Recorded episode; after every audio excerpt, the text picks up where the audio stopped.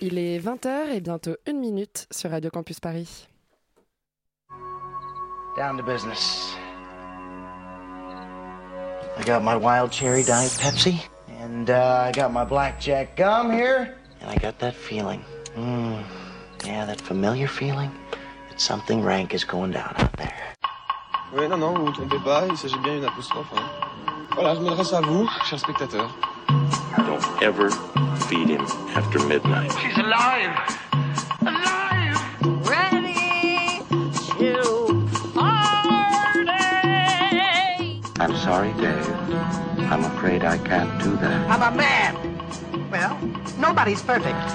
Qu'est-ce que c'est C'est pas quoi faire Les acteurs sont à l'aise dans leur personnage, l'équipe est bien soudée, les problèmes personnels ne comptent plus, le cinéma règne. Vers l'infini Bonsoir et bienvenue dans le bocal d'extérieur nuit. Ce soir, notre mère à tous, notre mother Elisabeth, nous a de nouveau abandonnés. Et c'est donc à moi que revient la responsabilité de présenter l'émission. Mais ne vous en faites pas, je saurai endosser la responsabilité et guider mes chroniqueurs orphelins tel un nouveau father autoritaire. Je calmerai les sorties de piste, en particulier de slalom d'Alban. Je demanderai à Juliette de se concentrer un peu derrière son micro au lieu de rêvasser telle la femme à la fenêtre. Elle qui, comme Rita, était une telle promising young woman quand je la recrutasse. Ouais, ouais, je maîtrise pas que l'accent anglais, mais aussi le plus que parfait. Tonight, je préviens, vous allez falling de votre chaise. Beaucoup de suspense, donc, c'est le principe du teasing. Il y aura peut-être comme d'hab de la rixe entre Charlie et Yuri. Peut-être qu'on saura enfin qui a tué Sarah. Je découvre à l'instant qu'elle est morte. C'était quand même une bonne amie. Voilà, Pour- comme promis, les rebondissements à gogo. Mais promis, on ne deviendra pas comme tous ces gogoles en terrasse qui profitent là dehors du bon air frais quand on est à nouveau enfermé dans notre bocal de Covidé. une army of the dead. En tout cas, pas avant 20h59. Promis. Extérieur nuit, c'est parti. Breaking news. On va faire des blagues pendant. Bah là, il y a des blagues euh, pendant euh, la transition. Mais euh, oui, je t'enverrai avec grand plaisir cette intro. J'espère que, que tu l'encadreras euh, au-dessus de ton lit, que tu Dans mes toilettes. Ah, génial. Absolument. À côté, suis des, toujours- à côté de mes citations d'Éric Zemmour. C'est génial, j'ai toujours rêvé d'être dans les toilettes de quelqu'un. Alors, euh, quelles sont les news cette semaine, Yuri? Puisque les salles ont rouvert la semaine dernière, rappelons-le, au cas où vous ne seriez pas au courant et que vous ne seriez pas déjà allé au cinéma. Bah, je pense que les gens ont quand même se sont d'abord bourré la gueule en terrasse. C'est ça Mm. leur première activité. Première activité. ouais. Seconde activité, probablement ils sont allés au cinéma, mais enfin, ça dépend s'ils étaient assez bourrés ou pas pour aller euh, en salle. Comme toi, aujourd'hui. Comme moi aujourd'hui, absolument. Du coup, tu as peut-être un petit box-office de la semaine. Est-ce qu'il y a des bonnes nouvelles Euh, C'est quoi les chiffres? Et bien plutôt des bonnes nouvelles, puisque Adieu les cons, qui, devons-nous le rappeler, était le numéro 1 du classement euh, d'extérieur nuit euh, à la fin de l'année dernière, et bien Adieu les cons fait 357 000 entrées cette semaine et dépasse la barre euh, du million d'entrées euh, pour ce film. Donc il y a toujours un vrai engouement. Euh, les euh, 14 millions de César qu'il a reçus sont ils sont probablement pour quelque chose. Et donc en fait, ils ont vraiment ré- réussi à ménager cette attente-là et créer un vrai désir autour de ce film. Et c'est aussi le cas pour des films comme ADN, donc qui en seulement entre guillemets en sixième place cette semaine puisqu'il fait 80 000 entrées. Mais euh, juste après euh, ADN euh, eh bien il y a d'autres films comme Drunk etc donc qui, qui capitalisent encore sur ce succès pré-confinement et qui vont euh, également euh, je pense faire leur lot d'entrées. Alors peut-être moins que s'ils avaient une exploitation normale mais voilà. Par contre euh, en deuxième place cette semaine il y a une, une surprise hein. alors un film qui s'appelle Demon Slayer. Euh, voilà euh, on n'a pas parlé la semaine dernière, c'est un animé, c'est un voilà, film euh, d'animation japonais et qui fait 273 000 entrées, donc presque autant que notre ami Dupontel. Voilà, comme quoi Extérieur Nuit n'est pas toujours sur les bons plans. En revanche, Euh, tous les films de première sortie dont on vous a parlé la semaine dernière et qu'on ne vous a pas recommandé ne sont pas dans ce box-office. Et bien ça c'est une très bonne nouvelle puisque plus ou moins, euh, bah, pour une fois, les Français nous écoutent. Et Tom et Jerry qui arrivent en troisième place, donc encore un film euh, dont on est... C'était c'était le week-end de Pentecôte, c'était un bah, week-end prolongé. voilà, les, voilà, les- parents sont retournés au cinéma avec leurs enfants. Et quatrième place, encore un film dont on n'a pas parlé puisqu'il s'agit d'Envole-moi de Christophe Baratier qui fait 96 000 entrées, presque 97. Et juste en dessous, juste en dessous, euh, il y a notre ami Dupieux qui fait 95 000 entrées pour Mandibule et je pense que c'est son meilleur démarrage euh, de, de sa vie, ce qui est quand même euh, une, belle performance. Et les Français sont, ont plébiscité le cinéma ces cinq derniers jours puisque plus de 2 millions de Français sont allés au cinéma. Alors ça ne veut pas forcément dire qu'ils sont tous allés au cinéma, ils sont peut-être allés tous plusieurs fois au cinéma, mais concrètement il y a 2 millions de billets vendus ces, ces 7 derniers jours et c'est quand même une très belle nouvelle qui montre bien que la salle n'est pas morte. Ce qui m'amène à la news de la semaine qui est que Amazon a racheté euh, la major américaine MGM. Euh, la salle n'est peut-être pas morte, mais en tout cas euh, Amazon entérine plus ou moins sa mort en décidant de racheter une major qui notamment distribue James Bond, No Time to Die normalement. Alors quand il s'agit d'une acquisition et d'une fusion comme ça à cette échelle-là, ça prend pas quelques semaines, ça prend plusieurs mois, voire plusieurs années. Donc on aura euh, probablement le James Bond euh, sur les grands écrans, mais qui sait ce qu'il adviendra, ce qui, ce qu'il adviendra des, euh, des, des éditions suivantes de James Bond, peut-être. James Bond était tellement cher pour les plateformes qu'Amazon ne s'est pas seulement offert le film, elle s'est carrément offert le producteur. Exactement, comme dans Inception, le riche japonais s'offre la compagnie aérienne. Voilà, c'était pour la référence un peu cinéphile du jour. Alban, toi, tu as une autre nouvelle à partager avec nous euh, qui parle de cinéma, mais peut-être de cinéma un peu plus indépendant que MGM et Amazon. Pas nécessairement. Alors effectivement, la semaine prochaine, le 4, 5 et 6 juin, aura lieu à Fontainebleau le Festival de l'Histoire de l'Art avec une grande partie euh, cinéma qui aura lieu à la fois dans le château de Fontainebleau et à la fois dans le cinéma L'Ermitage, qui est euh, le cinéma de centre-ville à, à Fontainebleau. Et cette année, le pays invité est le Japon. Donc on a toute une sélection de films autour de, plusieurs réalisateurs japonais. Et euh, une autre thématique qui est la thématique du plaisir. Donc on a des films comme Le plaisir d'Ophuls ou La Grande Bouffe ou, ou encore euh, Amasseur de Catherine Bria, qui n'est pas forcément un film très lié au plaisir. Et euh, voilà, je vous invite tous à y aller, c'est gratuit. Euh, on a une super masterclass de Kiyoshi Kurosawa le dimanche, avec en avant-première mondiale son film Les Amants Sacrifiés, qui est sélectionné à Cannes euh, en juillet. Voilà, le Externu n'est pas partenaire du festival, mais Externu est partenaire d'Alban. Et euh, on vous redonnera toutes les infos en fin d'émission. Elles seront aussi à retrouver sur notre page Instagram ainsi que notre page Facebook. On va tout de suite parler du premier film de la semaine. Il s'agit de Slalom de Charlène Favier. On écoute tout de suite une bande-annonce. Lise Lopez, 15 ans, 1m60. Va falloir que tu t'accroches. Personne va te faire de cadeaux ici. À partir de demain, c'est 10 heures de sport par semaine, en plus des cours et des entraînements le week-end. Tu donnes tout là? Non, je regarde un peu. Je t'ai laissé 20 messages au moins cette semaine. Je rentre, je suis crevée, je m'écroule. Tu vois le mec derrière toi? C'est le coach de l'équipe de France. Et il pense que t'as rien à foutre ici. Slalom, premier long métrage de Charlène Favier qui a reçu le label euh, Festival de Cannes euh, 2020 euh, l'an dernier, l'édition du festival qui n'avait pas pu se tenir euh, en raison de la crise sanitaire, euh, qui met en scène la jeune Noé Habitat qu'on avait aussi découverte à Cannes hein, dans un autre film euh, cannois dont le titre Ava, Ava de Léa Misius. de Léa Misius.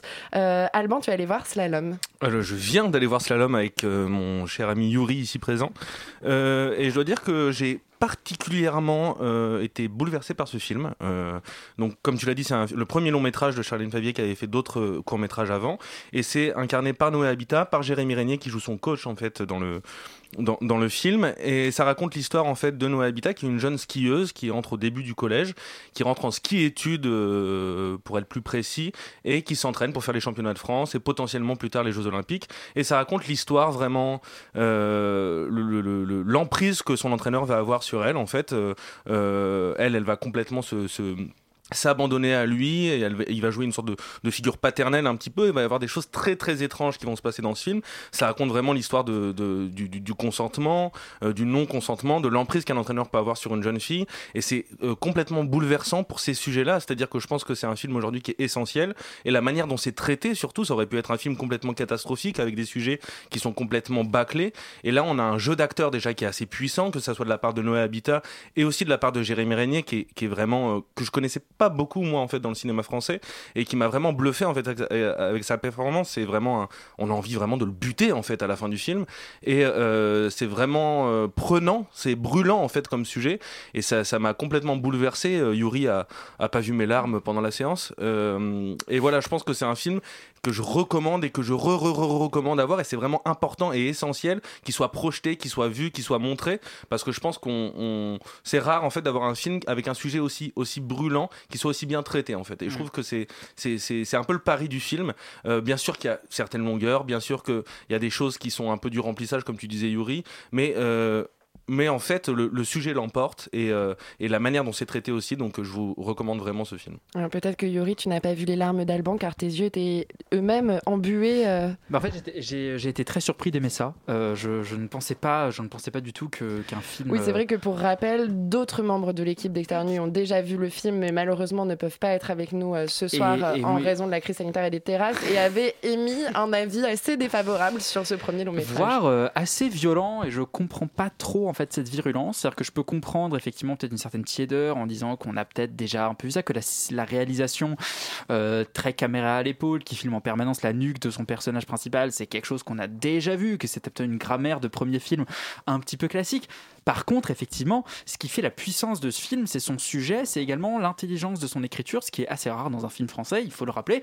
Euh, je trouve que l'écriture de Charlène Favier, la manière dont elle va mettre au centre ce, monde du sport, euh, est absolument remarquable. C'est-à-dire que c'est vraiment d'une intelligence que, que, que- j'ai vraiment appréciée, notamment parce que, eh bien, euh, ce film va montrer effectivement une histoire d'emprise, une histoire d'emprise d'un entraîneur sur la jeune sportive. Et dans le sport, eh bien, cette emprise passe par le corps.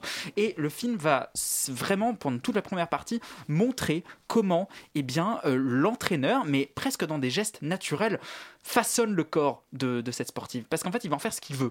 Parce qu'en fait, il, il- parce que c'est son rôle aussi de, de, de- l'amener là où il pense qu'elle pourra aller. Et du coup, cette ligne et cette, euh, cette limite est, est franchie au milieu du film avec ce malaise qu'on ressent en tant que spectateur, puisqu'en fait, on voit qu'elle en a fait son pantin, qu'elle en a fait sa marionnette, et que du coup, le corps euh, de la jeune sportive, de Lise, est totalement soumise à la volonté et au désir de son entraîneur. Et par conséquent, le film est vraiment au centre de son propos euh, ce rapport au corps, ce rapport qui du coup devient extrêmement malsain et, qui instaure vra- vraiment une forme de dégoût quand on voit le film parce que les scènes d'abus sexuels sont assez frontales et euh, assez difficilement soutenables quand on est, euh, quand on est dans la salle ou alors on a vraiment de gros problèmes, il faut aller euh, se faire soigner. Mais par conséquent, je...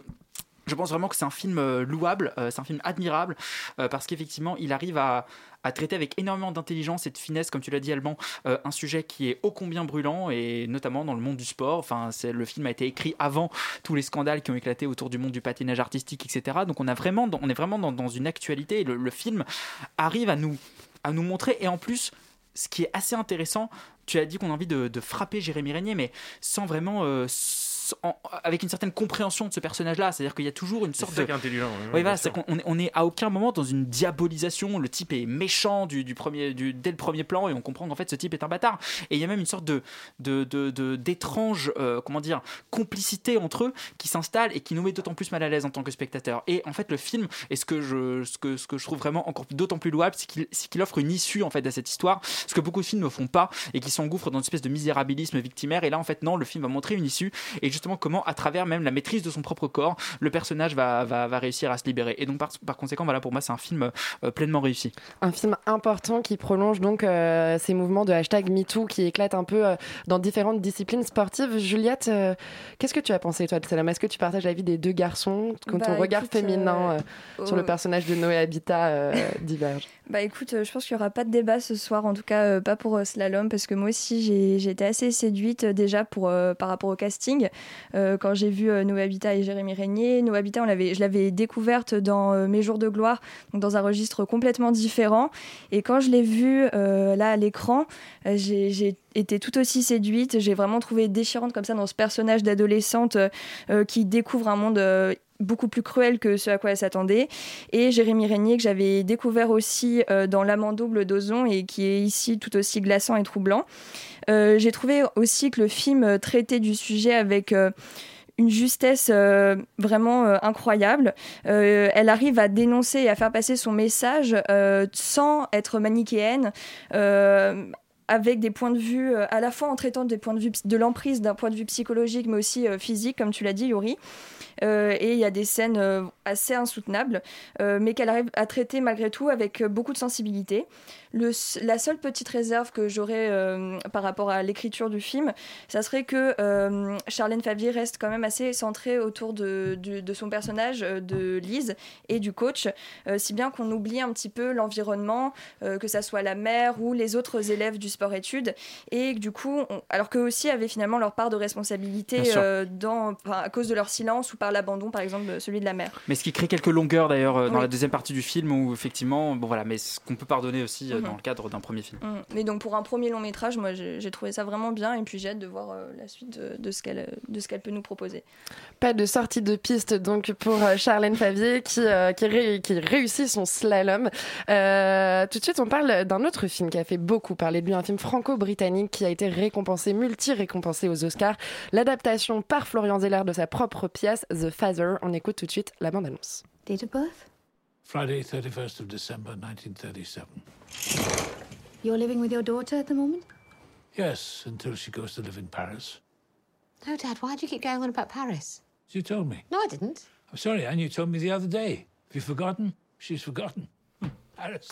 Et cette voix d'Anthony Hopkins, récompensé pour ce rôle de l'Oscar du meilleur acteur, interprète ce father aux côtés de sa daughter Olivia Colman. Euh, Yuri, tu as vu le film Avais-tu vu la pièce avant? Non, absolument pas. J'arrivais euh, effectivement totalement, euh, totalement, comment dire, innocent euh, dans, dans- dans ce film-là. Donc en fait, c'est l'histoire de Anthony Hopkins qui joue un personnage qui s'appelle Anthony et qui va euh, en fait qui souffre de démence sénile voire d'un début d'Alzheimer et qui par conséquent euh, euh, voilà c'est un peu que ça l'histoire vraiment la relation qu'il aura avec sa fille.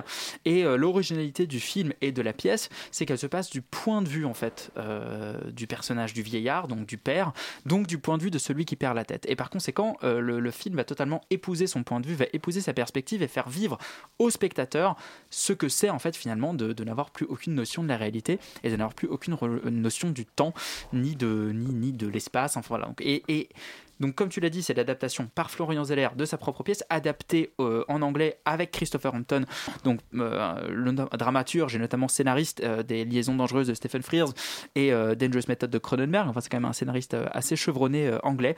Moi, j'étais assez séduit par ce film. Je, pareil, je, je ne m'attendais pas à aimer ça. Et euh, parce que, en fait, je trouve que Anthony Hopkins emporte tout.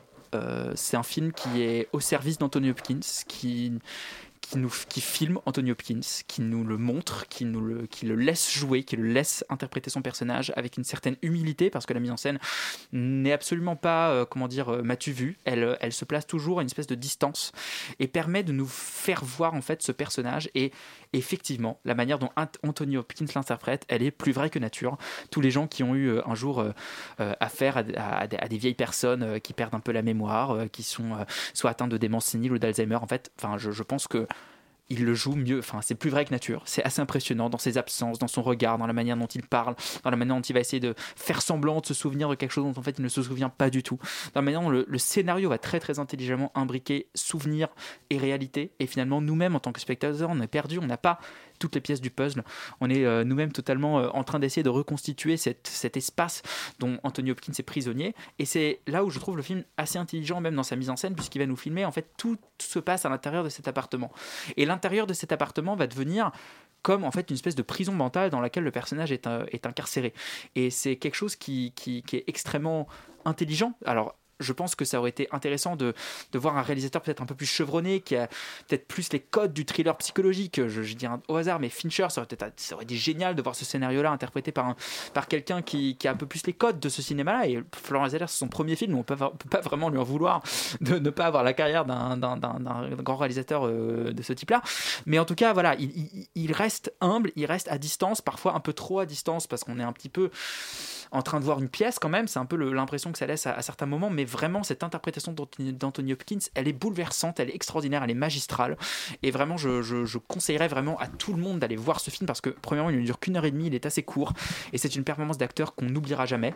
Et je trouve que, l'Oscar qui lui a été remis euh, pour, son interprétation est absolument mérité et, euh, euh, et mille fois mérité. Yuri donc lance un appel aux dons comme Drunk qui a été racheté par Leonardo DiCaprio pour l'adaptation américaine.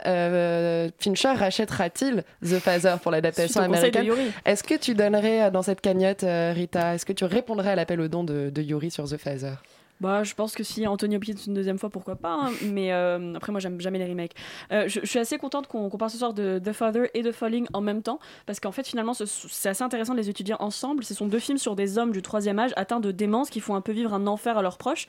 Euh, la singularité de The Father, justement, c'est cette immersion dans l'esprit de l'homme atteint sans du coup qu'on sache exactement qui est qui. Euh, Jusqu'au générique final, on sait, parce qu'en fait, donc cet homme, il voit sa fille et il y a deux actrices différentes qui jouent sa fille et on sait jamais vraiment laquelle est la vraie. Et, juste, et moi, j'ai- j'ai j'ai at- attendu le générique final pour, pour voir en fait euh, quelle actrice, donc je spoilerai pas, mais laquelle était vraiment sa fille et laquelle était une espèce de fantasme dans son cerveau. Donc effectivement, c'est passionnant de le voir comme ça, euh, un petit peu de. de, ça, en fait, il y a genre trois running, pas des gags, mais enfin des trucs qui reviennent et euh, genre ça montre sa fille qui part à Paris, qui, avec qui elle est mariée, euh, qu'est-ce qu'elle va cuisiner, ah du poulet. Et en fait, c'est la même chose et ça pourrait devenir ennuyant sur, sur une heure et demie, mais ça le devient pas. Et en vrai, je pense que plus longtemps que ça, ça aurait pu être trop redondant. Mais là, c'est pile la bonne durée. Alors on voit bien que ça vient du théâtre, déjà par la durée, mais aussi parce que la mise en scène, toi tu disais que c'était humble, moi je trouve qu'elle pêche un petit peu parce que c'est vraiment, il y a rien du tout, c'est très discret. Et, et effectivement, c'est bien parce que ça laisse Hopkins faire ce qu'il veut de la caméra, mais, en même temps, bon, ça aurait peut-être pu être, un comme tu dis, avoir Fincher ou n'importe qui d'autre derrière, ça aurait peut-être été plus intéressant. Mais euh, donc ouais, on voit qu'il vient du théâtre, mais c'est pas si grave parce qu'en fait ici c'est surtout le scénario qui a son importance. Et en 1h30, euh, en fait, on a un aperçu de la psyché du personnage d'Anthony Hopkins, qui d'ailleurs s'appelle Anthony, est né le même jour. La même année, donc je sais pas pour, enfin c'est d'où vient ce choix, Bah, c'est mais parce que justement, il y, a- il y a une volonté de, de, de- de flouter en fait Oui, c'est euh, le perso- bout, entre euh, le personnage et l'acteur, ce qui est assez radical. Enfin, moi, je trouve que le, le film est en apparence très classique, mais en réalité très radical. Et, euh, et du coup, oui, c'était vraiment. euh, Enfin, moi, en tout cas, comme tu dis, c'est Hopkins qui, qui vole. Il y, a, il y a Olivia Colman dans ce film quand même. Oui, et- c'est vrai. mais mais, mais, mais c'est Anthony Hopkins qu'on retient. Et, et il méritait, comme tu dis, à 1000% son Oscar. Il méritait toutes les récompenses qu'il a pu avoir. Et alors, juste sur cette dernière scène où il est. euh, mais, mais vraiment, euh, où il m'a presque arraché des larmes, ce qui n'arrive presque pas au cinéma, mais cette scène où, où il dit I want my mommy, et c'est un homme de 90, je sais pas combien d'années, et c'est c'est vraiment très émouvant. Une dernière petite note, donc euh, après ça, cette dernière scène, c'est le fait que le monteur du film, c'est Yorgos Lantimos, de ce que j'ai lu. Non, alors il a un nom très très similaire, mais c'est pas Yorgos Lantimos. Ok, donc juste il s'appelle genre Lamprinos ou un truc comme ça. Ah, ok, mais parce que- Effectivement, la confusion est facile. Ah ok parce que ça moi j'ai vu ça dans un article donc je pense que c'est un peu euh, confusé euh, plein de gens même si le mot confusé n'existe pas donc voilà The Father je suis d'accord avec Yuri que c'est vach- Si vachement vous n'avez pas pleuré devant Slalom, vous pleurerez peut-être devant The Father, par le jumeau maléfique de Yorgos Lantimos. Rappelons qu'Olivia Colman a quand même remporté l'Oscar de meilleure actrice dans un second rôle dans le dernier film de Yorgos Lantimos. C'est peut-être euh, un signe. c'est sûrement pour ça que Euh, pensé avant de vous parler de Falling, premier long métrage de Viggo Mortensen, il me semblait quand même important de vous parler d'un vrai film d'auteur ce soir. Et bien sûr, il s'agit de Army of the Dead de Zack Snyder.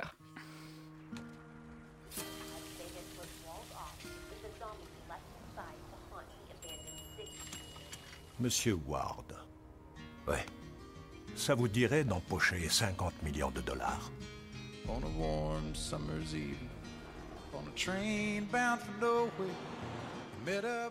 Avec ces 50 millions de dollars, on pourrait peut-être faire le remake de Army of the Dead, qui est déjà un film américain disponible sur Netflix euh, depuis le début de la semaine.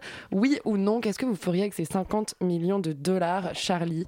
Est-ce que, euh, est-ce que tu les mettrais dans la cagnotte de Yuri ou est-ce que tu créerais une nouvelle cagnotte Je pense pour... que je à Zack Snyder pour qu'il arrête de faire des films.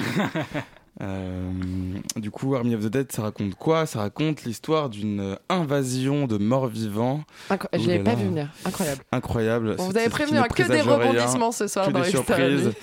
Donc euh, non, euh, en, en gros, une espèce de, de générique au ralenti façon Zombieland pour ceux qui l'ont vu, qui nous raconte que, que Las Vegas a été envahi euh, par des par des zombies. Euh, visiblement, un colis euh, qui est censé aller à la zone 51 qui qui est tombé du camion. et, euh, et du coup, donc le générique nous raconte comment le personnage principal, qui est joué par David Bauti- Bautista, c'est ça Dave Bautista, pardon, ouais. excusez-moi. Grand acteur, parmi les grands acteurs. Exactement. On l'attend dans, dans un, un prochain film euh, inspiré de Shakespeare. Euh, non, du coup, c'est vrai qu'on voit une espèce de petite histoire où on voit comment il est sorti un peu de cet enfer, comment il a récupéré sa vraie vie, comment il a pu sortir de cette zone euh, de zombies qui est euh, Las Vegas. Donc on arrive Et les, et après les, zom- quelque les chose qui zombies sont être- concentrés à Las Vegas. À Las Vegas. Ils sont pas. euh, Non, non, ils sont pas éparpillés. Mais c'est déjà on un a peu le cas. hein, muraille. si vous êtes déjà rentré dans un casino à Las Vegas, les zombies sont là derrière les machines à sous. Euh, Est-ce une métaphore? Hmm, Je ne sais pas. En fait, le pire, c'est que je crois que oui. c'est Ouais. Snyder et il se prend toujours au sérieux Ouais, ouais, malheureusement, ouais. Et euh, non, du coup, le film raconte plutôt euh, le- un casse un peu à la Inception où le, le but c'est de, de retourner, en fait, on paye les, les, les gens qui ont déjà été là-bas pour retourner chercher de l'argent qui serait planqué sous une tour. Et donc, c'est un peu un in and out euh, façon. euh, euh, je sais pas, c'est un peu euh, façon The Expandables ou Ocean's Eleven. Il y a personne enfin, qui a monté un business de euh, séjour chez les zombies et en fait il y a des quarts de touristes que- qui bah, viennent. c'est euh, Jurassic Park ça on mélange tout ce soir. Euh, non, et du coup, voilà, donc c'est globalement des gens qui vont se battre contre des zombies au ralenti avec euh, l'ajout d'un nouvel effet qui est le tilt shift. euh, Alors voilà, il y a assez peu de ralenti quand même, si on veut être très honnête. Il y a très très peu de ralenti, sauf dans le générique. Je pense Non, que Charlie, il va Ok. falloir nous expliquer ce qu'est le tilt Le shift. tilt shift, en fait, c'est un procédé qui vise à créer un, un objectif euh, pour ton, ta caméra, ton appareil photo en deux parties, ce qui va créer une espèce de flou dans l'image. Et souvent, c'est ce qu'on utilise quand on filme des, des villes d'en haut. Ça fait ressembler, euh, ça fait que la ville ressemble à une espèce de maquette, en fait. Donc, c'est un espèce d'effet de, de, oui, de décadrement euh, de, l'objectif qui, voilà, euh, qui donne un aspect assez particulier à l'image. Et euh, c'est à peu près voilà le seul truc bien de ce film, puisque tout le reste est un gros classique de blockbuster nul de américain euh, avec euh, le héros qui, qui, qui s'engueule avec sa fille, euh, le mec euh, qui visiblement a fait des choses pas ok à des femmes et qu'on va envoyer euh, en pâture aux zombies parce que oui c'est une très très belle morale euh, de punir les gens comme ça par, par la mort alors que oui c'est pas très cool ce qu'ils ont fait mais bon c'est pas non plus une raison de le buter En même temps, est-ce que t'as pas eu envie d'offrir un billet pour Las Vegas à Gérald Darmanin? Ah si. Mais Darmanin n'est pas humain. C'est déjà un zombie. Il est déjà là-bas. Et voilà, donc après, on essaie de nous utiliser une espèce d'histoire de zombie intelligent pour euh, se dire que ça va être un peu plus intéressant que ce dont ça a l'air, mais finalement, bon, bah, je, je pense que je vais laisser Yuri euh, parler de, de, de, de ce détail-là parce que je pense qu'il en a très très très envie. Et euh, sinon, voilà, euh, petit fun fact sur le film, apparemment, il y a un mec pocket qui a été remplacé par Tig Notaro. euh, et ils ont utilisé que des écrans, que des fonds verts pour pouvoir la, la mettre, ce qui était assez bien fait, assez Franchement, moi, je suis pas comme rendu compte. Je, je l'ai vu Bah, après coup, j'étais genre waouh. Ouais, franchement, c'est- c'était assez ouf. Donc, euh, encore une autre euh, pro- prouesse technique, euh, qui n'est pas liée. euh, Parce ouais. que un des acteurs a été accusé de euh, Ah. harcèlement sexuel et d'agression sexuelle envers des mineurs. et du Donc coup, on l'a ils ont- envoyé chez les zombies. Mm. Faut vraiment un budget maintenant dans tous les tournages, faire disparaître l'acteur qui va forcément un moment faire son. Bon. Voilà. Mais quand on est euh, Netflix, en fait, c'est le prix d'un café, donc ça va. Alors Ryan Murphy doit arrêter de produire des séries. Zack Snyder doit-il arrêter de faire des films, Yuri Bah, c'est pas très étonnant que ce film n'ait pas été produit pendant environ 10 ans et qu'il se retrouve aujourd'hui sur Netflix. Enfin, c'est qu'il y a quand même euh, une certaine logique dans tout ça. C'est que ce film n'est pas assez bon pour sortir au cinéma. C'est horrible, mais c'est la vérité. Euh, c'est même pas un film assez bon pour être un film de Zack Snyder en réalité, parce que j'ai j'ai, euh, j'ai beaucoup de reproches à lui faire, même sur son Justice League. C'est quand même mieux que ça. Euh, là, il y a aucune inventivité visuelle. Il y a C'est même pas drôle en fait. Ça Ça, n'est même pu pas être drôle. comme No Pain No Gain. Et Ouais, ça se, rien. prend, ça se prend terriblement trop au sérieux, notamment avec ces zombies intelligents, comme tu as dit, qui sont une espèce de d'invention, mais vraiment, tu sais, on dirait cette émission qu'il y avait sur numéro 23 à un moment qui s'appelait Face Off, où les mecs faisaient des concours de maquillage, et en fait, c'est ça. C'est-à-dire que tu vois, des, tu vois des, des bonhommes qui ont des maquillages et qui font je joue les zombies, comme ça, et de manière euh, très très peu convaincante, malheureusement. Le samedi matin, quoi. Voilà, et, et- et vraiment, euh, on les voit en train de, de faire des, des espèces de mouvements très saccadés avec leurs leurs bras. Et t'es là, mais je sens que tout ça sent le carton-pâte, quoi. C'est faux, c'est c'est pas, c'est pas C'est censé sincère. être un hommage.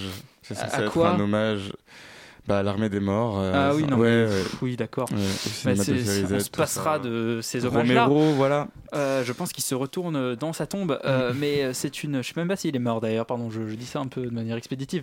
Non, mais de- de- dans tous les cas, c'est une, c'est un vrai ratage parce que effectivement, moi, le générique, c'est ce que je sauverais du film parce qu'il m'a fait rire et que globalement, le film, le film ne me fait pas rire. Le film Il est mort. le Romero, pas Snyder. Non, non, mais le, le- le film est globalement. Malheureusement, oui. Oui, voilà. Le film est malheureusement beaucoup trop sérieux, beaucoup trop long. Ça dure 2h30 pour un scénario qui tient sur un post-it et demi. Et, euh, le film essaye vraiment de nous faire des personnages, tu sais, qui ont des problèmes avec leurs filles, qui veulent un peu régler leurs histoires de famille. Mais j'en ai rien à foutre. Montrez-moi des zombies qui se font défoncer la gueule. Montrez-moi du sang. Montrez-moi de la violence. Enfin, moi, c'est pour ça que j'ai l'impression. On me dit, on me dit, c'est un casse avec des zombies. Mais alors, montrez-moi un casse. Montrez-moi des- Ariel Dombal montrez-moi, montrez-moi des, des piles de dollars, montrez-moi du rêve, montrez-moi Las Vegas qui se fait éclater. Non, non, j'ai Dave Bautista qui me dit Oh ma fille, je veux être heureux copain avec toi. Enfin, c'est horrible. C'est pas le gars des Gardiens de la C'est- Galaxie C'est le nouveau Euh, si, Sylvester si. Stallone. Ouais, fr- franchement, oui. Enfin, c'est un ancien catcheur et malheureusement, il a quand même assez peu, euh, assez peu d'expression faciale. Bref, tout ça est un petit peu, un petit peu dommage, euh, même pour Snyder et surtout quand même pour euh, le cinéma. Bon bah retournez en salle, arrêtez Netflix, désabonnez-vous Netflix, ça suffit, empêchez Zack Snyder de faire des films et mettez des sous dans la cagnotte pour les imitations d'Yuri, la série, la seule qu'on a vraiment envie de voir. Allez, on reparle de vrai bon cinéma puisqu'on écoute tout de suite la bande-annonce du premier long métrage du comédien Viggo Mortensen, son film qui s'appelle Falling.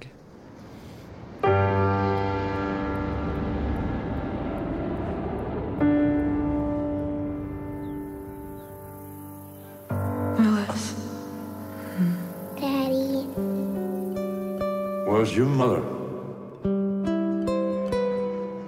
Gwen? Gwen! I said! This is the plane. Mom's not here. Stop looking at me. How was your trip out here, Daddy? Who cares?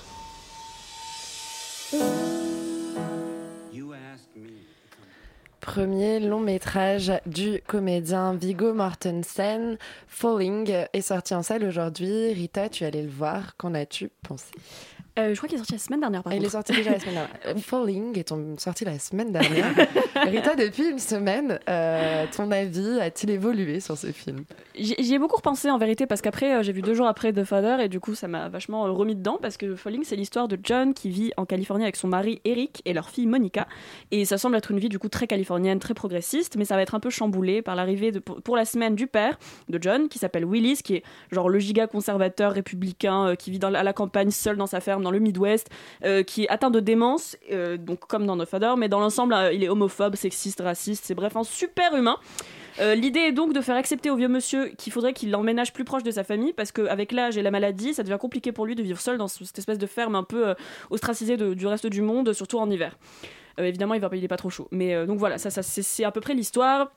J'ai trouvé ça très beau comme film, déjà esthétiquement, et je trouve justement que pour un premier film euh, ben, d'un acteur, c'est souvent un peu des ratages les, acteurs qui passent à la réalisation, mais ici j'ai trouvé ça esthétiquement et dans la mise en scène très très intéressant.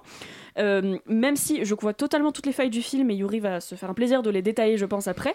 Moi, je préfère de, moi j'ai pas mal apprécié et je et je préfère regarder les côtés positifs de du coup cette histoire d'un vraiment un connard parfait et parce que pour moi ça pose vraiment la question de la famille, d'à quel point on est prêt à supporter quelqu'un juste parce que le hasard a fait qu'on est né dans la même famille, euh, qui est pas une question, c'est une question qu'on voit beaucoup au cinéma, mais pas de ce point de vue-là je trouve. Et euh, même si c'était un peu cliché dans le départ, ça fait un peu drame familial euh, où euh, du coup on a un vieux con qui est sexiste, homophobe, raciste, tout ce que tu veux, et une famille très progressiste, un peu le cliché, parce que il y en a une, ses enfants, ils sont un peu de tous les côtés. Il y en a un, il est gay, marié, il a une fille adoptée qui en plus n'est parle espagnol à moitié. Enfin, c'est vraiment un peu le cliché libéralisme versus conservatisme. Je l'entends bien, mais vu que ça se passe sur deux timelines, donc la timeline actuelle et puis euh, des espèces de flashbacks qui encore une fois pourraient vraiment faire du film un truc très ennuyant. Ben moi je trouve ça hyper intéressant parce qu'au lieu de dédouaner le personnage euh, de ce vieux con, je vais l'appeler comme ça, euh, Willis le con, et ben en fait ça nous donne d'autant plus de raisons de le détester. Et à la fin du film, oui il est pathétique mais ça nous donne pas pour autant envie de l'apprécier. Et je trouve que c'est là la, la, la- la réussite en fait de ce film là, c'est de ne pas nous dire oui ce mec bon oui il est raciste sexiste mais bon c'est papy, il est vieux et tout. Et personne ne le, enfin surtout la génération du dessus, du dessous pardon ces petits enfants, ils acceptent plus euh, ces, ces- ces- ces dé- ces dépassements entre guillemets. Ils sont juste en train de dire, mais en fait, euh, oui, on t'aime parce qu'on est obligé, parce qu'on est né en t'aimant, mais en même temps, euh, on, voit aussi toutes tes failles et à quel point est-ce que t'es une personne nulle. Et dans les flashbacks, on voit que même avant d'avoir sa démence, c'est pas sa démence qui l'a rendu nul, il l'a toujours été. Donc je sais pas trop effectivement où est la morale du film, mais pour moi c'est là où il y a un vrai, questionnement de qu'est-ce que qu'est-ce qu'il a voulu raconter. Du coup, est-ce que c'est juste une espèce de fragment de vie d'une famille pendant une semaine euh, et sur des flashbacks pendant quelques années, ou est-ce que c'est euh, vraiment essayer d'avoir un propos sur la famille? Et après j'ai vu que Viggo Mortensen en fait a genre ses parents, ses grands-parents, ses oncles et ses tantes qui ont tous de la démence. Donc je pense qu'il il attend son tour globalement et qu'il a voulu faire une espèce de d'exorcisme par le, le film. Donc je sais pas encore une fois, c'est des réalisateurs et réalisatrices comme ça qui euh, font de la, au lieu d'aller en thérapie font des films. Ça c'est jamais une bonne idée. Mais dans l'ensemble, moi Falling j'ai bien aimé. Euh, c'est pas le film révolutionnaire de l'année, mais j'ai trouvé ça assez intéressant pendant euh, les deux heures que ça a duré. Et toi, euh, Yuri, est-ce que à la fin du film, tu avais euh, de l'empathie pour ce vieux monsieur? Est-ce que tu vas sauver Willis? Euh, non, mais je vais On la surtout... valide, on la valide pas Je vais surtout pas sauver Vigo, malheureusement, Ah. Euh, parce que je trouve ça effectivement intéressant dans, dans- par rapport à The Father, dont on a parlé tout à l'heure. Là où The Father était dans une forme de dépouillement, de radicalité dans son scénario, dans sa, dans sa forme, Falling, c'est tout le contraire. C'est-à-dire qu'on est vraiment dans alors les flashbacks, il y, en a- environ toutes les 5 minutes. Alors la semaine dernière, on avait un film qui a beaucoup de flashbacks, alors là c'est presque autant. Euh, c'est vraiment toutes les 5 minutes, on va nous expliquer pourquoi le personnage est comme ça, et on va nous... Alors que justement dans The Father, euh, il n'y a absolument aucune information sur la vie antérieure de ces personnages-là, on est dans le présent, l'instant présent, rien que l'instant présent.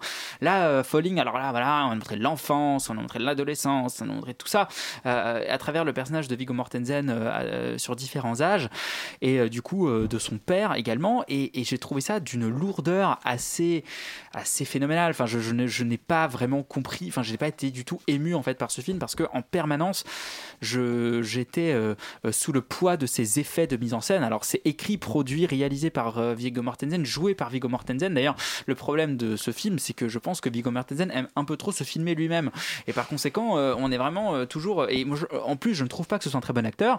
Et dans ce cas-là, on est vraiment dans une sorte de combinaison d'éléments, euh, ou alors c'est un bon acteur quand il, il est- il aurait pu faire preuve d'originalité et filmer Mads Mikkelsen par exemple. Exactement. En tout cas, prendre un autre, un, un autre acteur, par les sentiments là. un autre euh, acteur pour jouer euh, son personnage, parce qu'évidemment, je trouve, je trouve qu'il n'est pas très bien dirigé par lui-même, euh, aux surprises, et je trouve que justement la mise en scène euh, est quand même très très lourdingue avec des musiques au piano composées par Viggo Mortensen, hein, il faut le souligner, euh, qui viennent souligner les flashbacks pour nous montrer que c'est de l'émotion, euh, émotion aussi fabriquée par euh, Viggo Mortensen. Et donc on a vraiment dans, une- dans- on est dans une sorte euh, d'ego trip un peu un peu un peu chiant et malheureusement ça aurait pu être très émouvant.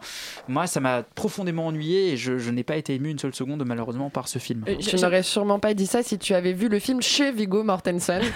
J'aimerais juste noter que Yuri pensait pendant le film que l'acteur qui joue le père de Viggo Mortensen jeune, il pensait que c'était Viggo Mortensen mais rajeuni euh, numériquement. Bah, en fait, je l'en croyais capable. Alors et en fait, finalement, non, Voilà. il a eu un peu de décence. Mais c'est juste un acteur qui lui ressemble énormément et qui est très beau. Voilà. Eh bien, bravo au directeur ou à la directrice de casting de Falling. Euh, C'était Viggo on- Mortensen. On quitte les salles obscures euh, à nouveau pour revenir sur Netflix euh, avec La femme à la fenêtre de Joe Wright.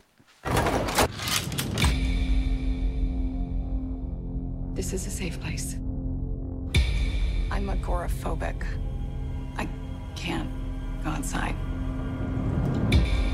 I've been slipping, getting into a really dark frame of mind.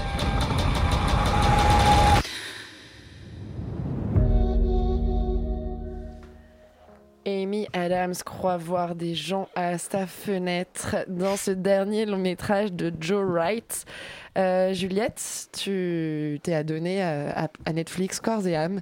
Euh, as-tu été séduite? As-tu ou fermeras-tu les volets sur le dernier long métrage de Joe Wright ce soir? On est très métaphore. C'est beau. Euh, bah écoute, je pense que ça vaut le coup de le regarder, mais c'est pas, c'est pas fameux quoi. C'est pas, ça casse pas trois pattes. à un Eh ben merci, Merci, non, alors c'est le dernier long métrage donc de Joe Wright, comme tu l'as dit. Il avait fait Anna Karenine, Orgueil et Préjugés ou plus récemment Darkest Towers. Et ici, il nous propose un thriller qui, filtre, qui flirte parfois, parfois avec euh, le drame psychologique. Donc on va suivre Anna Fox, une psychologue pour enfants qui vit seule dans sa grande maison de New York. Et étant agoraphobe, elle va rester cloîtrée chez elle et passer le plus clair de son temps à regarder finalement des vieux films et à espionner ses voisins par la fenêtre. C'est un peu la pire voisine euh, qu'on connaisse. Un jour, euh, alors que la famille Russell s'installe de l'autre côté de la rue, elle va assister impuissante au meurtre de la mère de famille avec qui elle avait sympathisé la veille. Donc euh, pas de bol. Et le lendemain, une femme prétendant être Madame Russell se présente chez Anna, mais elle ne la reconnaît pas. Alors un questionnement, le questionnement central du film. Euh, Anna est-elle complètement folle, euh, en proie aux hallucinations, ou bien est-elle le- le- la seule témoin d'une macabre mise en scène? Alors il faut savoir euh, que euh, cette adaptation du roman éponyme avait prévu d'être distribuée par la Fox au cinéma, mais le film a finalement été diffusé sur Netflix en raison de la pandémie et de la fermeture des salles. Donc c'était plutôt une bonne surprise. On dit euh, situation sanitaire. Je crois que tu Oui. n'as pas écouté l'émission depuis le début. C'était l'expression officielle sur Radio Campus Ça. Paris. Donc euh, merci quand même à la crise sanitaire euh, de l'avoir sorti sur Netflix parce que c'était plutôt une bonne surprise. Euh, mais j'avoue que si je l'avais vu au cinéma, euh, j'aurais été euh, assez déçue de, payer une place euh, pour voir ça. Euh, mais bon, c'est pas non plus euh, insupportable à voir. C'est pas le film de l'année. Ça, ça dépasse pas bien sûr la référence et le modèle Hitchcockien parce que il y a quand même beaucoup de défauts, d'écriture en particulier. Mais il vaut quand même la peine d'être regardé. Il réussit tout de même à créer une ambiance assez oppressante et anxiogène. Le traitement visuel est plutôt intéressant. On a le chef-op français Bruno Delbonnel qui avait travaillé sur le fameux Destin d'Amélie Poulain, Un long dimanche de fiançailles ou encore Dark Shadows. Et il s'amuse ici à varier euh, les tons et les couleurs pour transformer l'organisation de chaque pièce de cette grande maison en fonction de l'humeur changeante de notre protagoniste. Mais tout cela finalement ne réussit pas à euh, combler les lacunes euh, de l'écriture. Et le film finalement reste une sorte de gros pastiche d'Hitchcock qui a quand même le mérite d'être assumé, on va dire. Il cite quand même plusieurs de ses références. Bien sûr, Fenêtre sur cour, en passant par Vertigo ou bien sûr euh, Psychose. Euh, aussi euh, avec des références au film noir ou même au Giallo dans la scène finale. Mais cette surcitation au final n'a plus aucun sens et on dirait juste une démonstration de, assez académique de référence, une sorte de gros clin d'œil au spectateur. Euh, en plus de ça, l'agoraphobie n'est qu'un prétexte. Moi, je trouvais que c'était assez intéressant de transposer le vertige de, Vertigo ici euh, à l'agoraphobie, mais le trouble mental n'est pas suffisamment exploité et le réalisateur passe son temps à tout surligner. Il laisse pas vraiment le temps au, au spectateur finalement de se faire ses propres idées. Le film manque aussi beaucoup de finesse, je trouve, dans l'écriture de ses personnages. Pourtant, il y avait un, un bon casting. Euh, Amy Adams, en rôle principal, porte vraiment le film, mais euh, son personnage reste caricatural. Ses journées se résument entre euh, boire du vin, regarder ses voisins par la fenêtre, caresser son chat, reboire du vin, prendre des anxiolytiques, reboire un petit coup de vin. Bah, c'est un mardi après-midi. En confinement, oui, c'est ça. Mais euh, donc voilà. Et à côté de ça, on a des personnages secondaires qui sont assez sous-exploités. On avait pourtant euh, Julianne Moore ou encore Gary Oldman, mais qu'ici, ils sont seulement réduits à des sortes de personnages gravitant autour d'Anna, donc sans, sans grand intérêt. Au final, le réalisateur nous livre un film sans grande surprise, mais qui se laisse quand même regarder avec euh, parfois des petits frissons euh, par-ci par-là. Alban, je t'ai vu faire les gros yeux quand Juliette a évoqué le travail du chef opérateur. As-tu été sensible à la colorimétrie de la femme à la fenêtre? Eh ben en fait, je l'ai pas vu, tout simplement. Euh, pour moi, c'est il y a une seule couleur, c'est-à-dire la pénombre, euh, pendant tout le film. J'ai pensé que t'avais pas vu le film, genre. Si, de- si. Mais j'ai téléchargé la fiche Allociné, donc je vais quand même vous en parler. Non, non, Une j'ai de qualité, c'est J'ai ça bien vu le film en, en- en deux fois, euh, une partie hier soir, une, partie- une partie ce matin, pour tout vous dire. Pas Pardon très sérieux ça. D'accord, euh, Rita. Et C'est ensuite, les euh, esprits de la femme à la fenêtre. euh, Moi, je suis assez d'accord avec Juliette dans tout ce qu'elle a dit, c'est-à-dire qu'effectivement, on a un hommage complètement assumé à Hitchcock, et ce qui est bien, c'est vraiment qu'il l'assume, et à partir de là, on peut établir quelque chose, un récit, un scénario, des images. Simplement, euh, le film reste tout le temps en surface. Jamais, effectivement, on rentre dans la profondeur du personnage, dans la profondeur du mal-être et de sa maladie qui est l'agoraphobie. Mais effectivement, euh, la maladie n'est jamais évoquée ou très peu. Elle est évoquée une seule fois où elle sort avec un parapluie dans la rue. et c'est mais et on se demande ce que cette ouais. scène fait là. C'est-à-dire que elle Mais sort avec un pleut, parapluie et elle tombe sur une voiture, gag, et après on repasse à un truc un petit peu angoissant. C'est un parapluie comme un bouclier en fait pour la protéger parce que vous ne pouvez Exactement, pas c'est- c'est pour faire à un la espace, radio à euh, vous ne pouvez pas entendre les mimes d'Alban qui, euh, qui ça donne grandement aux mimes du J'espère que parapluie. tous ceux qui nous écoutent voient à peu près à quoi ressemble un parapluie. Euh, ensuite, euh, par rapport au... visuellement, le film est quand même plutôt réussi. C'est-à-dire qu'on a des scènes de dialogue euh, qui sont plutôt bien faits avec euh, avec euh, Julianne Moore, avec euh, Gary Oldman et surtout avec Amy Adams, euh, le personnage principal en fait, où on a vraiment des dialogues où on sent un petit peu cette folie, où on sent que le réalisateur essaie de nous dire quelque chose. Et à chaque fois, en fait, ça, ça tombe à plat parce que la scène suivante annule complètement tous les efforts de mise en scène, tous les jeux d'échelle de plan qui avaient été plutôt intéressants dans certaines scènes qui sont en fait complètement bâclés à la fin. Euh, parallèlement, l'histoire aurait pu être très intéressante aussi, c'est-à-dire qu'on a vraiment est-ce qu'elle est folle, est-ce qu'elle l'est pas, on a une enquête, on a, on a une sorte quand même de, de, de, flip à la fin, c'est-à-dire qu'on on se rend compte qu'on s'est trompé depuis le, depuis le début du film et tout ça est vraiment bâclé. Et c'est vraiment dommage parce que le film avait quand même des, des, des, des- des prétentions à être quelque chose de bien, quelque chose qui puisse être quelque chose de puissant, un film avec des grands acteurs, un film euh, avec un sujet intéressant, avec des, mm, des choix de, de références intéressantes. On a des, quelques, quelques scènes, quelques images qui sont, euh, qui sont bien faites, qui sont bien construites, mais sinon, euh, moi, j'irais pas jusqu'à dire que c'est un film qu'il faut absolument voir ou qu'il Ah faut voir tout court. Quoi. Euh, vous pouvez clairement passer votre chemin sur le film de, de Joe White. Bon, ce n'est pas une grande réussite pour Netflix. Cette semaine, on retourne en salle pour euh, notre dernier film de la semaine, puisqu'après, on, on parlera série. Il s'agit de Promising Young Woman de Emerald Fennell. What are you gonna do? I don't know. Whisper something in your ear. Good God Almighty. You know, they put themselves in danger, girls like that. It was a perverted thing to say. You'd think you'd learn by that age, right? Please lay down. Carey Mulligan a soif de sang. Pourtant, c'était une Promising Young Woman. Yuri, tu es allé voir euh, ce long métrage de Emerald Fennell. Emerald Fennell. Si on, Non. on prenant, rester dans cette belle. euh, On peut le faire à la québécoise, c'est c'est une jeune femme prometteuse d'Emerald Fennell. Ben, c'est pas mal du tout parce qu'en fait Emerald Fennell est, euh, est celle qui jouait la prince Camilla dans la dernière saison de The Crown et c'est là son premier film qu'elle écrit et qu'elle réalise. Donc avec Carey Mulligan dans le rôle titre et également dans un des rôles secondaires notre ami Bob Burnham que nous aimons fort fort fort dans cette euh, émission. Euh, l'histoire de Promising Young Woman en fait elle est très simple, c'est l'histoire de Cassie qui est jouée par Carey Mulligan qui du coup va devoir euh, en fait qui en fait mène une double vie puisque dans la vie elle, voilà on sent que qu'il y a quelque chose qui va pas, qu'elle habite toujours chez ses parents alors qu'elle a la trentaine bien passée, qu'elle est un peu perdue dans sa vie. Et le soir elle sort en boîte. Et euh, elle prétend être bourrée et ivre et là euh, il y a toujours un gentil euh, monsieur qui va, lui qui va lui proposer de la ramener chez elle.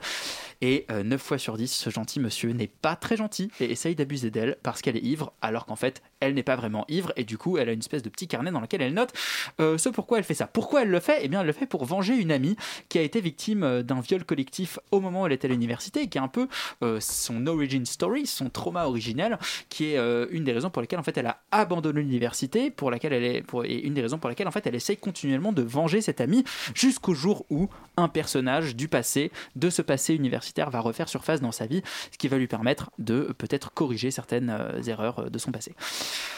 C'est un film euh, très, euh, entre guillemets, euh, post-MeToo, dans le bon sens du terme, puisque vraiment son scénario est d'une intelligence assez redoutable et d'une efficaci- une efficacité tout aussi, tout aussi prenante, puisqu'on est vraiment très très surpris quand on regarde ce film par, en fait, le cynisme, la méchanceté, l'âpreté, on va dire vraiment, voilà, les, le- le- la manière dont, dont, dont- le film va, va s'emparer de manière assez cynique, presque amorale de ce sujet-là, et va en fait en faire une comédie. Et c'est ça qui est assez intelligent, c'est que le film traite d'un sujet qui est extrêmement violent, extrêmement sombre, mais euh, dans, son, dans son approche, il y a quelque chose de décalé, quelque chose de cynique qui est particulièrement, euh, qui est particulièrement efficace, qui est très mordant et qui, je pense, euh, est, par, est un peu dû à la nationalité britannique de sa réalisatrice, puisqu'en fait, je pense que c'est un humour très anglais, justement de, de rire et avec intelligence, avec conscience du sujet dont on parle, mais tout, tout en ayant cette notion toujours de que ce dont on parle est, très grave et assez dérangeant.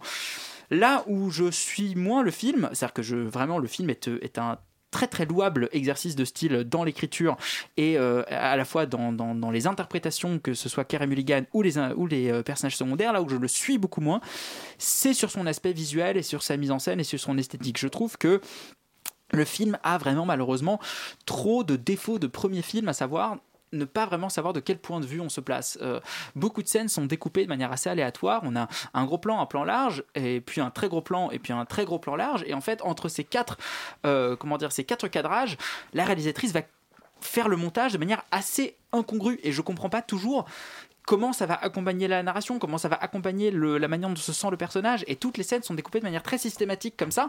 Et donc on sent peut-être euh, euh, une, une, une, une, une, espèce de primo-réalisation qui, qui est beaucoup moins maîtrisée que par exemple euh, que, que d'autres films, mais parce que là on est vraiment dans un, dans un, en plus dans un sujet qui est particulièrement, et en plus avec un ton qui est particulièrement osé. Donc en fait les trois ne s'agencent pas toujours particulièrement bien, avec particulièrement élégamment. Je sauverais moi le dernier tiers du film où vraiment elle, elle assume pleinement, je trouve, son sujet et le côté très dérangeant, très, très étrange de son personnage, où elle va en faire une espèce de presque de Joker parce que elle va même jouer sur le même jeu de, maquillage qu'il y a dans Joker et elle va vraiment euh, prendre euh, à bras le corps en fait euh, ce sujet-là avec toute la méchanceté, l'incongruité et euh, l'acidité en fait euh, qui caractérise sa plume. Et voilà. Donc moi je, je- c'est un film dont qui, je trouve mérite pleinement le scénario du meilleur, enfin le prix, le l'Oscar du meilleur scénario original parce que c'est un des scénarios effectivement les plus originaux que j'ai vu depuis assez longtemps et je trouve ça assez réjouissant de voir ce genre de sujet traité de cette manière-là. Malheureusement pour moi la mise en scène n'est pas encore euh, euh, au niveau de son sujet justement. Rita, est-ce que tu partages euh, cet avis Est-ce que tu trouves que déjà cet Oscar est mérité sur le scénario qui a l'air de vraiment enthousiasmer Yuri? Bah écoute, moi quand j'ai fini Promising Young Woman, je me suis dit c'est bon, le voilà, c'est mon film préféré de 2021. Un peu tôt certes, mais bon, euh, je, je- bon voilà. Euh, depuis, j'ai peut-être un petit peu relativisé ma pensée, mais en fait dans l'ensemble, j'aime vraiment de tout mon cœur ce film. Euh, c'est un joli exemple esthétique, mais surtout scénaristique, comme disait Yuri. Effectivement, c'est totalement mérité l'Oscar pour ce, scénario en particulier. C'est un rape and revenge movie, mais pas violent comme d'habitude, et surtout qui n'esthétise pas le viol et qui montre avec une finesse glaçante et très rare, comme tu disais, la réalité, non pas seulement du viol, mais du système qui protège ensuite les violeurs. Alors oui, certaines personnes ont pu critiquer l'esthétique un peu bubblegum, girl boss du film, mais en ce qui me concerne, j'ai surtout vu le cynisme et la vérité qui transpiraient complètement de ce truc-là. C'est vraiment une bonne description des liens qui font que les violeurs sont protégés ensuite. En fait, on voit comment les potes, les, les, les frat parties, les universités, la police, enfin à peu près tout le monde, finit par faire passer ce genre d'affaires sous le tapis en expliquant que peut-être que la victime a mal fait comprendre son qu'elle n'était pas consentante, ce genre de choses. Alors oui, parfois on avait des monologues un peu clichés, comme Yuri disait, une réalisation un peu absente, mais honnêtement, moi j'ai trouvé ça vraiment jouissif comme film, terriblement triste vu le le- l'issue et vu le de quoi ça parle, mais en fait juste vrai. Et c'est rare d'avoir un film si vrai sur la question et qui n'est ni dans le cliché ni euh, juste dépressif euh, et vraiment juste un film qui va te montrer viol sur viol sur viol. Euh, là, on le voit même pas hein, le viol et, je trouve que c'est une bonne chose parce que ça n'en- ça n'enlève pas à la terreur et ça n'enlève pas à, à quel point est-ce que c'est un truc horrible et qu'on le comprend vite. À mes yeux, le plus réussi dans le film, c'est le casting parce que de Carey Mulligan au supporting cast, mais surtout et surtout Bob Burnham qui est ici un peu le chouchou à la radio, mais déjà parce que c'est quelqu'un que j'adore voir à l'écran, mais aussi et surtout parce qu'en fait il joue le nice guy, le mec sympa. Je vais spoiler un tout petit peu, donc euh, voilà. Mais en fait, il joue le mec qui est sympa, le bon mec, le mec tu lui fais confiance, tu sais qu'il te ferait pas de mal, qu'il ferait pas de mal à une mouche. Mais en fait, finalement, comme tous les autres personnages du film, comme tous les autres mecs, il est impliqué dans le maillon de ce si triste système. Je, vous laisserai découvrir comment. Je pense que c'est le personnage le plus dur à détester et c'est ce qui en fait un personnage, à mes yeux, qui est complètement parfait. D'autant plus que Burnham est, comme je disais, parfait pour, pour le casting. Il est vraiment la personne qu'il fallait pour ce rôle-là. Il a la tête du rôle, globalement. Bref. euh, Promising Young Woman, c'est à mes yeux une réussite à tout point de vue et je veux juste expliquer le titre parce que je, au-delà du fait que c'est une femme qui du coup était prometteuse dès, ses débuts à l'université et qui n'a pas eu l'occasion d'aller plus loin, euh, c'est, une référence à une affaire qui avait eu aux États-Unis d'un violeur de campus et la première chose que les, médias ont dit à son sujet quand euh, l'affaire a éclaté, c'était merde, he was a promising young man et c'est ce titre-là qui a été repris. Donc voilà, à mes yeux, emmenez, emmenez vos frères et vos pères voir ce film, emmenez vos potes, mais plus généralement allez voir ce film parce que oui c'est politique, mais c'est avant tout un film très bien écrit, très bien joué, pas trop mal réalisé. Et euh, Promising Young Woman, c'est génial. Et si vous n'avez ni frère, ni père, ni pote, vous pouvez toujours emmener Willis, le grand-père de Vigo Mortensen. C'est très vrai. Euh, vous êtes sur Radio Campus Paris 93.9 FM. On a fini de vous parler de films. On vous parle ce soir aussi de séries. Et euh, la première dont on parle, c'est Netflix. On revient. J'aime bien, je suis dans une sorte de- d'alternance, de va-et-vient entre euh, les salles obscures et Netflix. On vous parle tout de suite de Qui a tué Sarah, saison 2. Est-ce qu'on saura ce soir?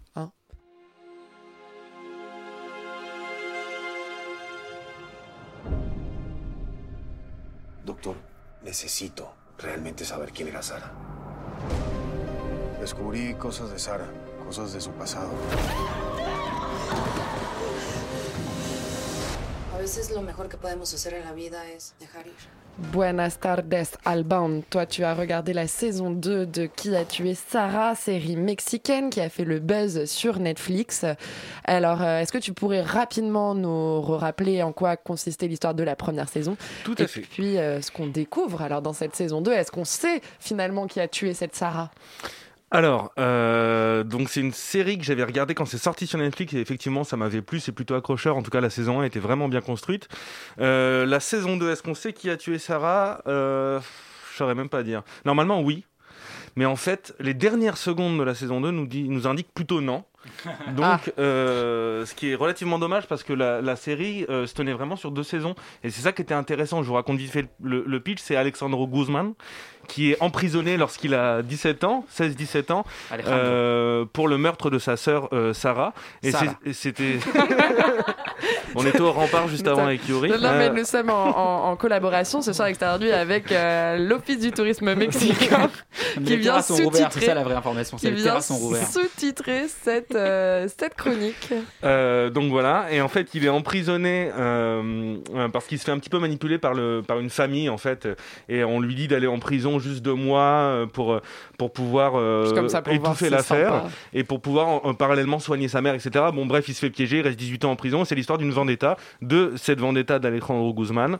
Euh, Yuri, je te laisse le, le prononcer. Non, non, mais c'est bon, je me suis assez humilié pour ce soir, je Euh, pense. Et donc du coup, voilà, la saison 1, on essaye vraiment de trouver euh, le coupable, donc une série de, de revanches, de vendetta assez classique. Ce qui est intéressant, c'est qu'il y a vraiment une sorte de toile d'araignée qui se crée autour du personnage principal et que chacune de ces relations avec les différents personnages est euh, poussée jusqu'à leur paroxysme à chaque fois, c'est-à-dire qu'on connaît toutes leurs relations et ça c'est intéressant. La série va être un petit peu plus euh, un petit peu plus euh, délicate en fait de pouvoir saisir toutes les relations, tous les rebondissements parce que c'est une série qui est assez assez riche en rebondissements et sur ce niveau-là c'est plutôt bien fait. Et ensuite à la fin de la saison, on a vraiment une sorte de de, de flip où on, on va plus s'intéresser au personnage de Sarah, c'est-à-dire qui est-elle. Euh, et en fait, on se rend compte plus ou moins qu'elle était à peu près folle. Et c'est un peu le, le, le profil psychologique de, de Sarah dans la saison 2 qui va être fait. Et finalement, c'est plutôt bien fait. On y croit assez. Par contre, la fin de la saison 2 est, est- clairement décevante. Et j'aurais aimé qu'il s'arrête là et qu'il fasse pas une, une sixième saison comme Prison Break, par exemple. Mais en tout cas, c'est c'est plutôt encourageant pour une série Netflix et pour une série mexicaine que, dont j'ai pas vraiment l'occasion de voir euh, en général. Oui, bien, Alban, tous nos euh, conseils. euh, qui a tué Sarah, saison 1. Et vous pouvez pousser saison 2. Arrêtez-vous à l'avant-dernier épisode. Concluez-en ce que vous voulez en conclure. Euh, Juliette, toi, tu vas nous parler d'une série France TV slash euh, Rix, une série documentaire qui est présentée par Adama Kamara. Je m'appelle Adama Kamara. J'ai 32 ans. J'ai grandi ici, à Garges-les-Gonesse. Ma vie a basculé en 2011, quand mon frère Sada a été tué dans une rixe à la gare.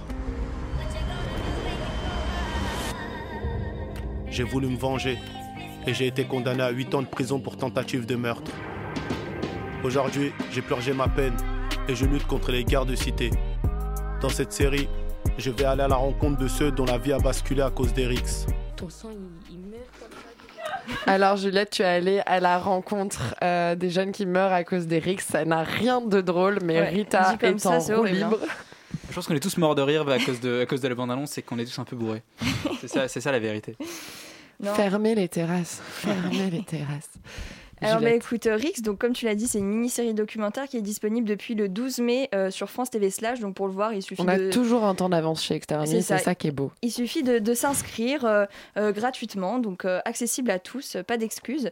Mais bon, on, va- on verra si on a envie de le voir quand même après ce que je vais vous dire. Mais ça a été donc écrit et réalisé par deux personnes. D'abord le journaliste web Mathieu Bidan et le rappeur Adama Kamara, comme il le dit si bien. Son frère a été assassiné en 2011 et pour pour se venger, pardon, euh, il tire sur trois personnes. Euh, il est alors condamné à 8 ans de prison pour tentative de meurtre. Euh, Aujourd'hui, alors qu'il a été à la fois dans les deux camps de victimes et d'agresseurs, il souhaite lutter contre les guerres de cité, comme il le dit, en nous emmenant à la rencontre des survivants, mais aussi des proches des victimes qui luttent eux aussi chaque jour pour que l'histoire ne se répète plus. Alors je trouve que théoriquement c'est un sujet assez intéressant parce que l'angle abordé est assez nouveau. En y réfléchissant bien, on a rarement eu euh, entièrement donné la parole aux premiers concernés finalement. Et il y a toujours un point de vue, que ce soit judiciaire ou politique, qui vient se mêler euh, à, ces, à ces paroles. Euh, mais ici, rien de tout ça, on reste quand même focalisé sur la parole de nos victimes. En revanche, il y a un vrai problème de construction et d'écriture. La mini-série est composée de 6 épisodes de chacun 10 minutes. Et sur les 10 épisodes, on a ce magnifique générique qui revient et qui dure 2 minutes, où le réalisateur se présente, évoque son Et au final, cette répétition devient pénible parce qu'on regarde clairement la, série en une seule fois. Et au final, il reste plus beaucoup de matière. D'autant plus que chaque épisode est construit sur le même principe très simple et basique d'entretien filmé, dans lequel la personne interviewée s'adresse directement au reporter qui est lui aussi présent à l'image, et rien de plus. Or, ce dispositif tend à rendre la présence d'Adama Kamara un peu trop envahissante. Il se met vraiment trop en avant dans toute cette, série. Alors oui, lui aussi a perdu un proche, mais bon, c'est pas un documentaire autobiographique. Euh, à part ça, euh, je trouve que la parole n'est pas vraiment donnée, euh, entièrement donnée à, à ces, ces témoins.